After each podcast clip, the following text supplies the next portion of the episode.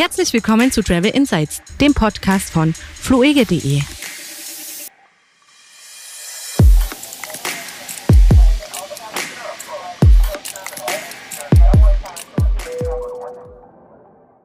Gut, dann äh, begrüße ich heute mal zum 38. Podcast. Ich zähle immer noch im Hinterkopf mit. Herzlich willkommen, dass ihr wieder zuhört bei flüge.de oder fluege.de, wer es ganz genau nimmt. Mein Name ist Kevin und mit dabei ist der heute besonders gut gelaunte Frank. Wir hatten uns vergangene Woche mit Lissabon, wie gesagt, beschäftigt. Äh, da, da freue ich mich schon. Ich habe hier in meinen Notes gesehen, dass du noch was hinzugefügt hast auf ein anderes Dokument und da sind ein paar Punkte dabei. Die habe ich nicht mitgenommen, würde ich gerne mal mitnehmen. Da bin ich gespannt, was du dazu sagst. Und auch ein paar Punkte, da war ich auch, freue ich mich auf den Austausch. Bevor wir jetzt loslegen, lass uns mal so schnell die Wochen-News abhaken. Das sage ich so schnell, weil es wirklich fix geht. Wir hatten vergangene Woche den EU-Impfpass angeschnitten, dass da ja noch diskutiert wird und es genauso praktisch beschlossen wurde, wie es abzusehen war. Ja. Also es soll nicht in die Selbstbestimmung der einzelnen EU-Staaten hineingegriffen werden. Das heißt, ich habe es hier von Deutsche Welle, zitiere ich mal, der Kompromiss sieht nun vor, dass nicht in die Hoheit der Mitgliedstaaten eingegriffen wird, aber zusätzliche Beschränkungen wie etwa Quarantäne für negativ getestete, geimpfte oder Gehalte nur eingeführt werden sollen, wenn es etwa die Infektionslage erfordert. Das finde ich,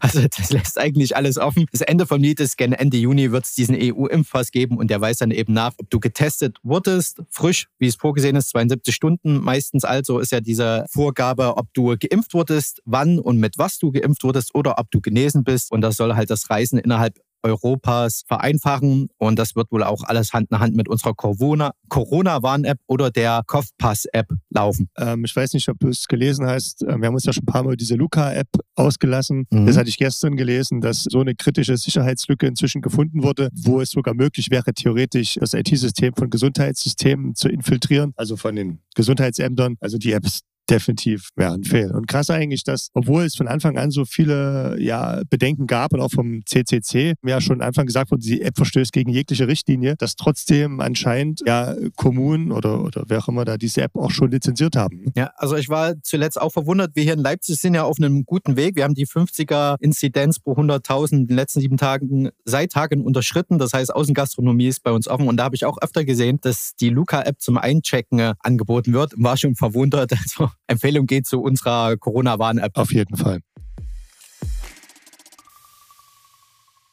Dann hatte ich vergangene Woche das mit den Risikogebieten, Hochinzidenzgebieten etc. angeschnitten. Und um das nochmal kurz trennscharf zu, zu definieren, was das eigentlich bedeutet, hatte ich mir das nochmal rausgefischt und würde das gerne mal so mitgeben. Eigentlich können wir es ja, wir sind ja im Flugportal. Wir könnten es uns sehr leicht machen und das abkürzen. Wenn du per Flugzeug zurück nach Deutschland reisen möchtest, musst du immer einen Test vor Abflug machen. Also im Prinzip hat da für dich der, der Status des Landes, in dem du reisen bist, gar nicht so viel Auswirkungen, ob du einen Test machen musst oder nicht. Also kurzum, per Flugzeug zurück nach Deutschland, du musst einen Test machen vor Abflug, sollte auch die Airline schon verlangen, äh, spätestens Zoll, Check-in-Kontrolle wird das verlangen. Jetzt können wir aber trotzdem mal schauen, was bedeutet eigentlich, wenn dein Land kein Risikogebiet ist, brauchst du keine Quarantäne, keinen Test, wenn du zurückreist kannst ja auch zum Beispiel per Bahn oder per Auto zurück nach Deutschland reisen. Ja? Wenn es ein Risikogebiet ist, also diese Inzidenz von 50 pro 100.000 Einwohnern in den letzten sieben Tagen überschreitet, dann musst du einen Test innerhalb von 48 Stunden nach deiner Einreise vorweisen. Also das heißt am besten noch, wenn du ankommst, einen Test machen lassen. Der sollte natürlich negativ sein. Ja, Das kann das Gesundheitsamt bis zu zehn Tage später verlangen. Also äh, am besten ist, du machst halt noch vor Rückreise einen Test. Ansonsten hast du 48 Stunden Zeit, ein frisches negatives Testergebnis auf auf SARS-CoV-2 vorzuweisen. Ansonsten äh, musst du in Quarantäne gehen.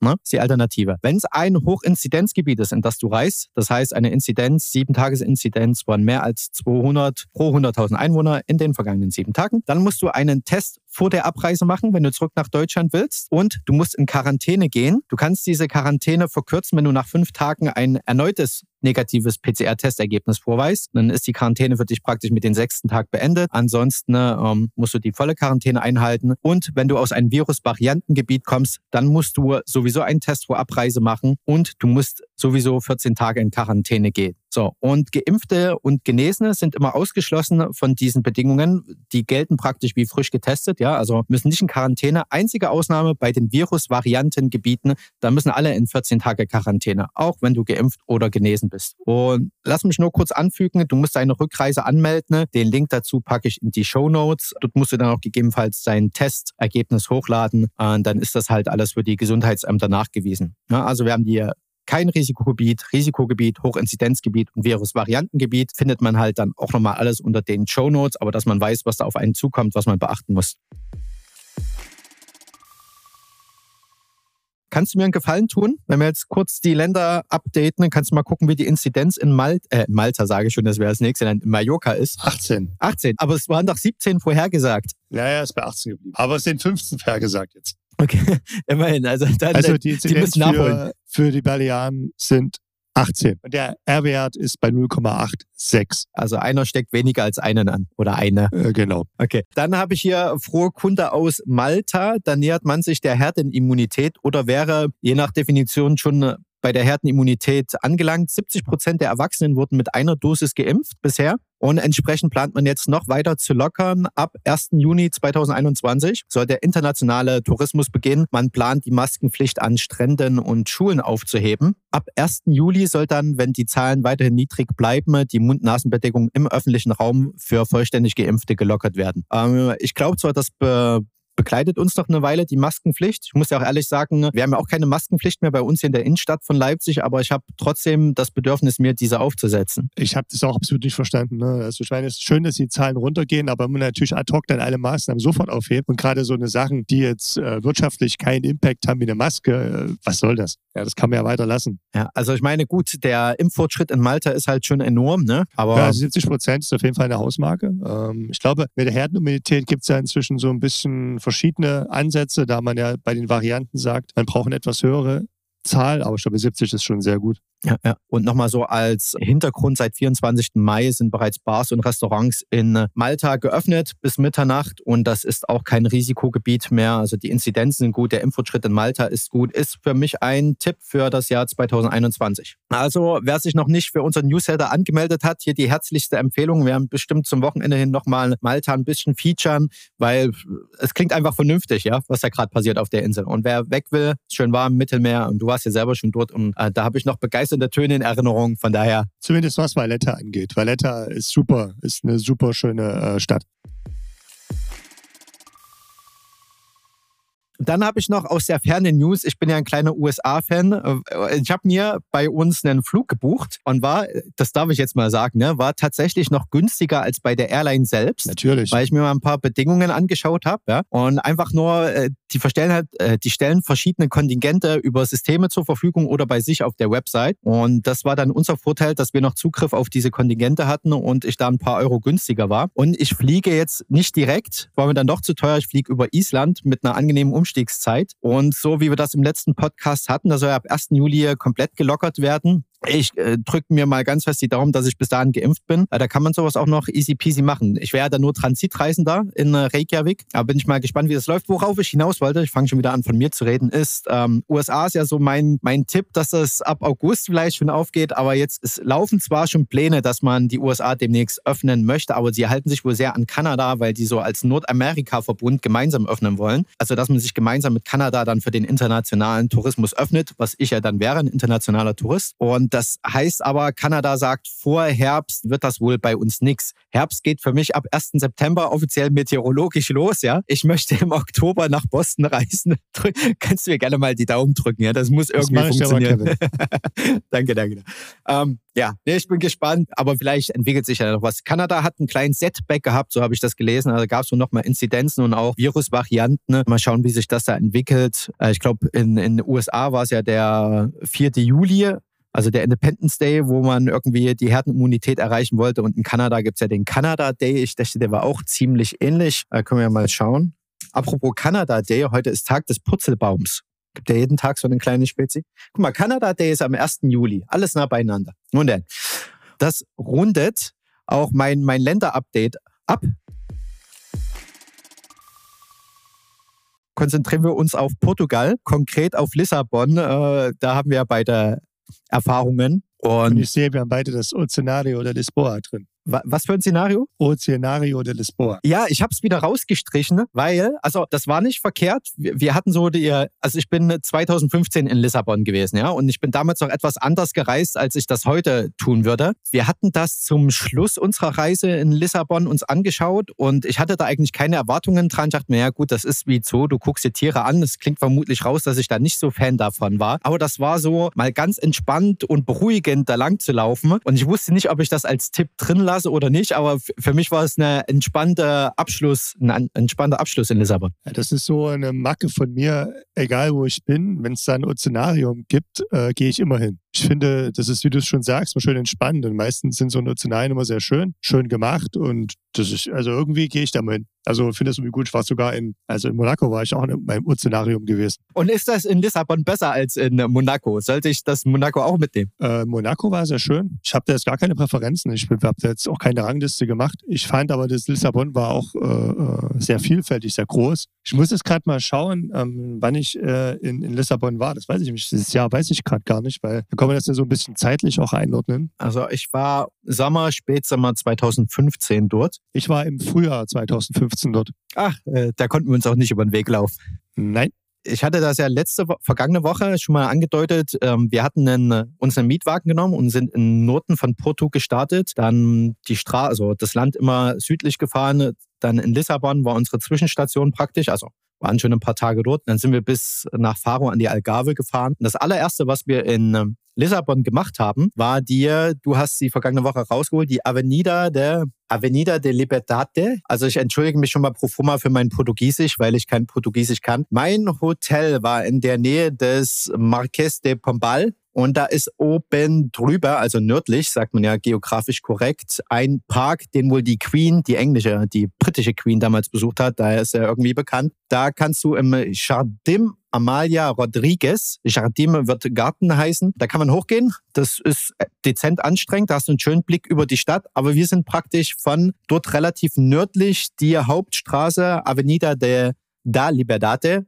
heruntergelaufen, da so diese ganzen äh, pompösen äh, Luxus-Designerläden und je südlicher du kommst, umso günstiger wird's. Ja, dann rutscht auch mal ein H&M und ein Zara rein, so diese typische Touristen-Einkaufsmeile, würde ich mal sagen. Aber das war trotzdem ganz angenehm, weil du direkt drin bist in der Stadt und wir sind bis runter zum Tejo gelaufen und ganz unten hast du den äh, Braca, Praça do Comércio, also den, wie heißt der, Marktplatz, äh, kurz äh, mit, mit prunkvollen Gebäude. Da läufst du dann durch so einen riesen Torbogen und kannst dich dort am, am Ufer des Tejo setzen. Dort haben wir uns ein Bier geholt und einfach ja, auf, aufs Meer hinaus geschaut. Und das war für mich so fürs Ankommen das Entspannteste, erstmal kurz durch die Stadt laufen und dir ein kühles Bierchen gönnen. Und die Leute waren alle locker fluffig drauf, ja. Und das war so für mich entspannt ankommen. Witzigerweise war unser Hotel auch bei dem Park in der Nähe.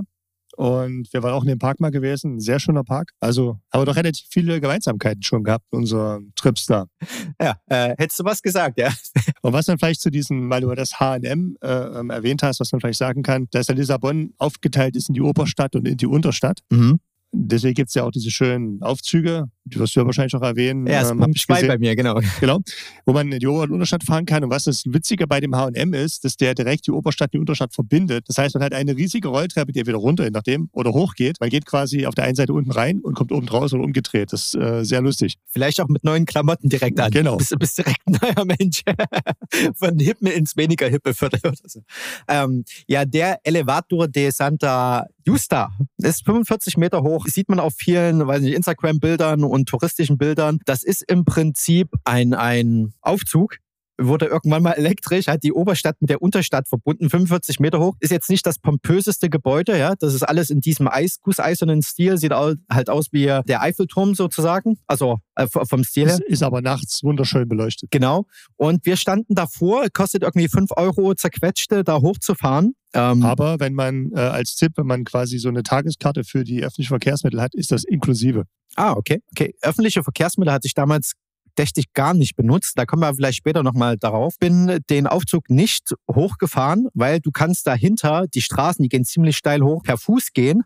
Und dann kommst du praktisch von der Rückseite auf diesen Turm, sparst dir das Geld, hast die gleiche Aussicht. Aufzug, also Aufzug bin ich häufig genug gefahren.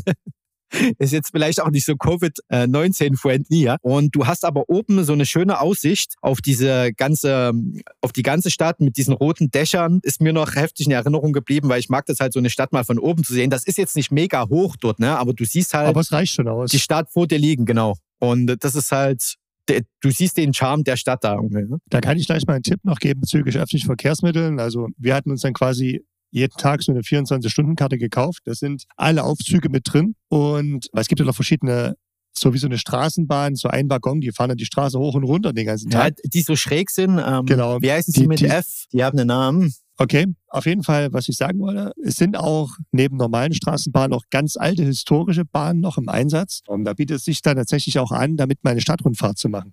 Haben wir auch gemacht. Wir haben halt gewartet, wann kommt mal so eine alte Bahn vorbei. Könnten noch mal raussuchen, welche Linie. Da gab es eine Linie, die fährt quasi einmal durch die ganze Innenstadt. Und wenn man sich in so eine alte Bahn reinsetzt, hat man quasi for, fast for free eine schöne Stadtrundfahrt. Ich kann dir sagen, das ist die Linie 28, die du da nehmen solltest. Und zwar, okay. weil ich meine, ich habe äh, früher bin ich anders gereist als heute. Das ist, ich würde gerne nochmal nach Lissabon. Das ist wie New York. Ja, am Anfang, äh, also ich reise dahin und dann äh, hakst du die ganzen touristischen Spots ab. Also ich mache das zumindest so. Und dann denke ich mir, du musst nochmal herkommen und das weniger touristische machen. Vielleicht mal irgendwie ein Fahrrad nehmen und einfach nur durch irgendwelche Viertel schlendern und da mal gucken, wo man hineinstolpert. Und deswegen habe ich mir aufgeschrieben, wenn ich nochmal hinfahren würde, würde ich die Linie 28 nehmen, weil die wohl durch diese ganzen alten Viertel Viertel, Estrella und sowas äh, fahren soll. Ah, genau, Estrella 28 hier steht hier genau. Ich habe ja gerade ein Foto, wo, ich, wo wir Estrella äh, Haltepunkt haben. Aber genau, Linie 28. Und das haben wir mit so einer ganz alten Bahn gemacht. Ne? Das war äh, richtig cool. Ja. Wo ich gern nochmal durchwatschen würde, praktisch zu Fuß, wäre das Viertel Alfalma. Alfama. Das ist wohl das alte äh, jüdische Viertel oder zumindest ein Teil davon. Ältester Stadtteil war früher ein Armviertel und es gab ja irgendwie mal einen ähm, äh, großen, was war es denn, Feuer oder Erdbeben in Lissabon? Äh, Feuer, glaube ich, ne? Einen großen Brand äh, 17, da. Ende 18. Jahrhundert, Mitte, Ende 18. Jahrhundert und das war wohl davon aber verschont geblieben. Jetzt hat allerdings alles in, in Lissabon, sage ich mal, seinen äh, Charme. Also die Seeluft lässt da ein bisschen die Häuserfassaden abblättern, ja, aber das macht es halt eben aus. Äh, das würde ich nochmal zu Fuß erkunden und den Stadtteil Belem. Äh, da gibt es auch diesen Turm von Belem. Das ist jetzt halt einfach nur ein Leuchtturm, der am Wasser ist. Ähm, kann man sich antun, aber da. Aber ganz schick. Kann man mal ein bisschen rumklettern, ein bisschen übers Wasser schauen. Ja, ist jetzt nicht groß spektakulär, aber sollte man doch gemacht haben. Ja, aber die sind relativ gut in Schuss, die Gebäude da unten. Da gibt es ja auch so ein paar Paläste, Kathedralen und auch Museen heute. Und dort findest du wohl das beste Essen. Das würde ich dort nochmal ausprobieren. Also dieses typisch, ja, Meeresfrüchte und die Portugiesen sind ja auch in ihrer Backkunst ganz hoch. Würde ich mir nochmal anschauen. Da habe ich zwei wirklich, also wenn man so Meeresfrüchte oder generell das portugiesische Essen, habe ich zwei gute Restaurants äh, gefunden oder drei sogar. Wir können ja mal kurz vielleicht einen Abstecher gleich noch machen, wenn du das so ansprichst zu den Restaurants. Gerne. Ein Restaurant, das war in einem Wohnviertel. Das war bei uns in der Nähe vom Hotel, das hieß Chuchu. Da habe ich zum Beispiel ein, ja, einen ganzen Oktopus gegessen. Und den kriegst du da serviert, wirklich so mit drei, vier, fünf Knoblauchzehen. Ja, obendrauf. Also war, ähm, ich möchte nicht, bin froh, dass ich das selbst nicht riechen musste. Aber ähm, also das war sehr, sehr gut. Und auch etwas versteckt, das sogenannte, das war in der Innenstadt, das Solmar. Das war wohl früher so eine Art Markthalle. Und das ist halt, das hat einen sehr krassen Charme, das Restaurant. Das sieht alles von außen verfallen aus, von innen eigentlich auch. Aber die haben den Stil gewahrt. Ne? Der, der Kellner war richtig komplett in eine, einem sehr, sehr, sehr guten Anzug eingekleidet und das Essen wurde auch tatsächlich in einem Servierwagen an den Tisch gebracht und ähm, dann auf dem, Servierwagen, auf dem Servierwagen zubereitet und dann serviert. Also frischer geht's gar nicht? Frischer geht's nicht. Und es hatte halt so den absoluten vornehmen Charme, aber eben komplett irgendwie verfallen. Das war, man hat sich so ein bisschen auch vielleicht wie so einem Arthouse-Film da gefühlt. Alles äh, ähm, war wirklich eine sehr coole Atmosphäre, kann ich empfehlen. Und wenn man mal so ein bisschen so die portugiesischen Nationalgerichte mal probieren will, da die Casa do Alri, oh, was, das ist immer Alentejo. Also, wir verlinken es auf jeden Fall. Ja, Casa do Alentejo. Da habe ich zum Beispiel dieses, eine sehr krasse Mischung gegessen Venusmuscheln mit Schweinefleisch. Okay. Das, das ist so ein typisches Gericht dort und das war auch sehr fantastisch. Und das war auch in so einem sehr, sehr großen Restaurant. Also werde ich auf jeden Fall mal testen. Hast du mich angeteasert? Ab und zu gönne ich mir auch mal Fisch. Sehr gut. Landet auch auf die Speisekarte. Wir waren damals noch in Peniche, das ist allerdings ein Stück weit außerhalb von Lissabon und da hat uns auch ein Restaurant hingezogen, so was wir halt testen wollten, ob das wirklich so gut ist, wie es versprochen wurde. Peniche ist ein absoluter Surferort. Das ist total chillig dort. Da gehen richtig starke Wellen, ist auch sehr windig dort. Liegt allerdings 100 Kilometer nördlich von Lissabon. Also da bist du gut eine Stunde bis anderthalb Stunden mit dem Auto entfernt. Und dort gibt's das Estelas Restaurant. Und da äh, ist wohl der, der Koch beziehungsweise die Köchin, also die sind am, am Tag, schippern die wohl selber raus, angeln den Fisch ja, und servieren dir das dann am Abend. Die sprechen auch keinen Ton Englisch, aber genau das hat's halt auch ausgemacht, ne, wie der dann auch mit Servierwagen, es war schon fertig zubereitet, aber halt ankam. Und das nur so eine kleine Hütte, sieht auch nicht mega schickimicki aus, ja, aber der erklärt dir dann auf Portugiesisch und mit Händen und Füßen, was du da gerade isst und freut sich darüber. Und das war richtig urig. Und ich bin froh, dass wir uns nicht mit einer Sprache Sprache verstanden haben, weil sonst hätte ich das ganze Kino nicht gehabt. Und es hat richtig gut geschmeckt und kann, ähm, wer, wer Bock auf frischen Fisch in einer chilligen Stadt hat oder vielleicht auch gerne mal noch surfen möchte, kann ich Peniche empfehlen. Und was mir dann so in der Recherche, was ich leider nicht mitgenommen habe, aber worüber ich viel Gutes gehört habe und was ich mir nochmal antun würde, wenn ich wieder dorthin fahre, ist ähm, die ganze Gegend, die liegt da praktisch auf dem Weg um Sao Martinho. Dort ist dieser Pena-Palast oder Peña-Palast. Ich glaube nur Pena-Palast. Wollte ich gerade noch sagen, genau. Das War, in Sintra. Warst du dort? In Sintra, ja, genau. Die in Sintra, genau. Das, die Märchenstadt, glaube ich, heißt die. Ne? So, das ist 25 Kilometer von Lissabon und da hat man viele äh, so kleine ja, Paläste und also da auch, auch eine alte Burg, ähm, Castello, also wieder ganz kurz gucken, wie das hieß, oder mal? Ja, das sind mehrere Burgen, ne? Und dieser Pena-Palast, das ist, der ist ziemlich bunt, äh, so ein Romantikschloss, was wohl auch jemand für seine Liebste gebaut hat. Also dieses genau. typische Märchenschloss-Prinzip. Also wir sind ja vom Castello dos Mauros, da kann man so auf den Burg, auf der Burgfestung rumlaufen. Dann genau dieser Palacio Nacional der Pena. Und ja, da ist auch ein wunderschöner Schlossgarten. Der ist sehr verzweigt und da kann man doch ähm, Probleme kriegen, da rauszufinden. Okay. Aus eigener okay. Erfahrung. Ohne Navi, ohne Navi könnte es da tatsächlich schwierig werden. Weißt du, wie lange ihr damals dort verbracht habt? Ist das ein Tagesausflug? Ja, das war so ein halber Tag, aber man kann da auch einen ganzen Tag, glaube ich, draus machen. Es ist auf jeden Fall wunderschön. Also wirklich wunderschön. Und das Witzige war, als ich diesen Palast war, da war auch irgendwo in, äh, genau, das ist das Sachsen-Emblem äh, auf einem Fenster oben mit drin verewigt gewesen. Gibt es da vielleicht eine, eine Partnerschaft? Anscheinend gab es. Auf jeden Fall war es ein Fenster mit so, ne, so die bunten Fenster neben dem Schloss. Da war einmal das Emblem vom Freistaat Sachsen oben drin. Also die Sachsen haben da auch irgendwo ihre Aktien dran an dem Ding. Naja, oder irgendwann mal eingeheiratet oder so. Da bin ich auch der falsche Ansprechpartner. okay. Äh, also das sind so ich würde es so abrunden. Ich würde da ich auch noch, mal hinreisen. Tipp. Oh, sehr gut. Herr damit. Ich prüfe das, ja. quasi, quasi mein Highlight. Das Beste zum Schluss, okay. Das Beste zum Schluss. Und zwar eigentlich wollten wir, da gibt es irgendwo so einen Bierkeller, den man da besuchen kann und wir sind dorthin. In Lissabon jetzt direkt. In, in Lissabon direkt. Und da gibt es eine Kneipe mit einem ja, angeschlossenen Barbier. O Purista Barbiere. Und da ist ein ziemlich fitter Barbier und der schneidet einem die Haare oder eben auch den Bart, je nachdem, was man gerade will, und kann da vor oder danach noch gemütlich ein Bierchen trinken. Hatte ich tatsächlich in Anspruch genommen und habe die Frisur dann bestimmt so vier, fünf Jahre danach dann weitergetragen, die ich dann dort bekommen hatte, weil der ziemlich cool war. Ich, ich wollte gerade fragen, war es gut, ja? Ja, es war sehr gut. Er hatte mich angeguckt und meinte, wie ich denn aussehe. und, das würde ich als Friseur auch immer sagen. ähm, was das soll. Und es witziger war, er hat mich komplett mit einer, mit einer Rasierklinge bearbeitet. Also der hat nicht mal eine Schere genommen. Den ganzen Schnitt mit, mit einer Rasierklinge gemacht. Also äh, du, du hast Vertrauen zu den Menschen, ja zum Ausklappen, ne? so ein, diese klassischen Rasierklingen. War ziemlich cool. Der, der, der Typ war ziemlich cool drauf. Also wir sind da eigentlich nur vorbei, haben dann so gefragt, hey, habt ihr da Termine frei? Der sagte, ja, kommt nur eine Viertelstunde wieder. Und dann habe ich da einen richtig coolen Haarschnitt gekriegt. War auf jeden Fall ein Erlebnis. Und die Bar, da waren wir den Abend davor dann auch schon drin und ist ziemlich zu empfehlen. Die haben belgische Biere dann dort, die sie da ausschenken. Ja, verlinken wir auch auf jeden Fall, fand ich, war eines so, das ist dann eher so was nicht-touristisches, ja, so ein bisschen halt ein cooler Insights-Tipp.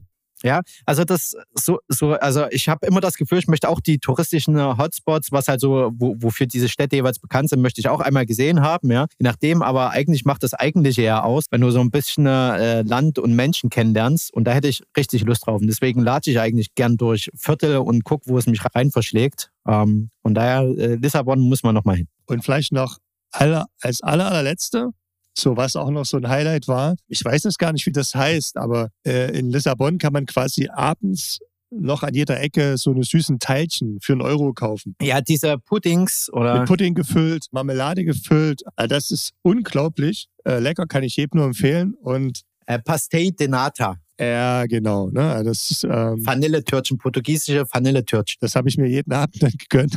Kann man vielleicht auf Dauer nicht machen. Ey, du hast Urlaub. Wenn man Urlaub hat, dann äh, ist so ein Vanilletörtchen auf jeden Fall ähm, immer drin. Ja, das sind äh, recht süße Leckermäulchen, die Portugiesen.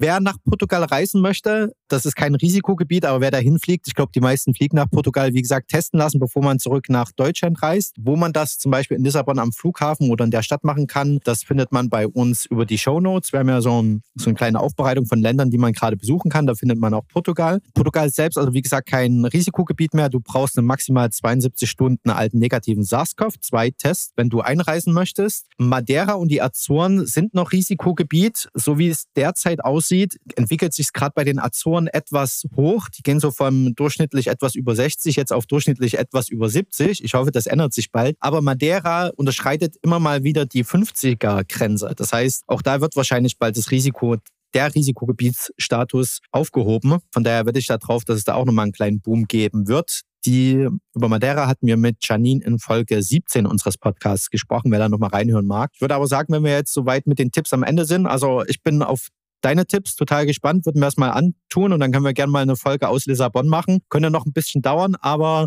äh, warum nicht? Alright, dann würde ich sagen, haben wir diese Woche für uns verbracht. Wir wünschen ein schön, schönes letztes Mai-Wochenende. Am Sonntag soll es nochmal schön werden. Ansonsten, wenn einem das hier nicht gefällt, wie gesagt, ab nach Portugal, ab nach Lissabon. Damit sage ich ciao, ciao, danke fürs Zuhören. Bis nächste Woche. Ciao.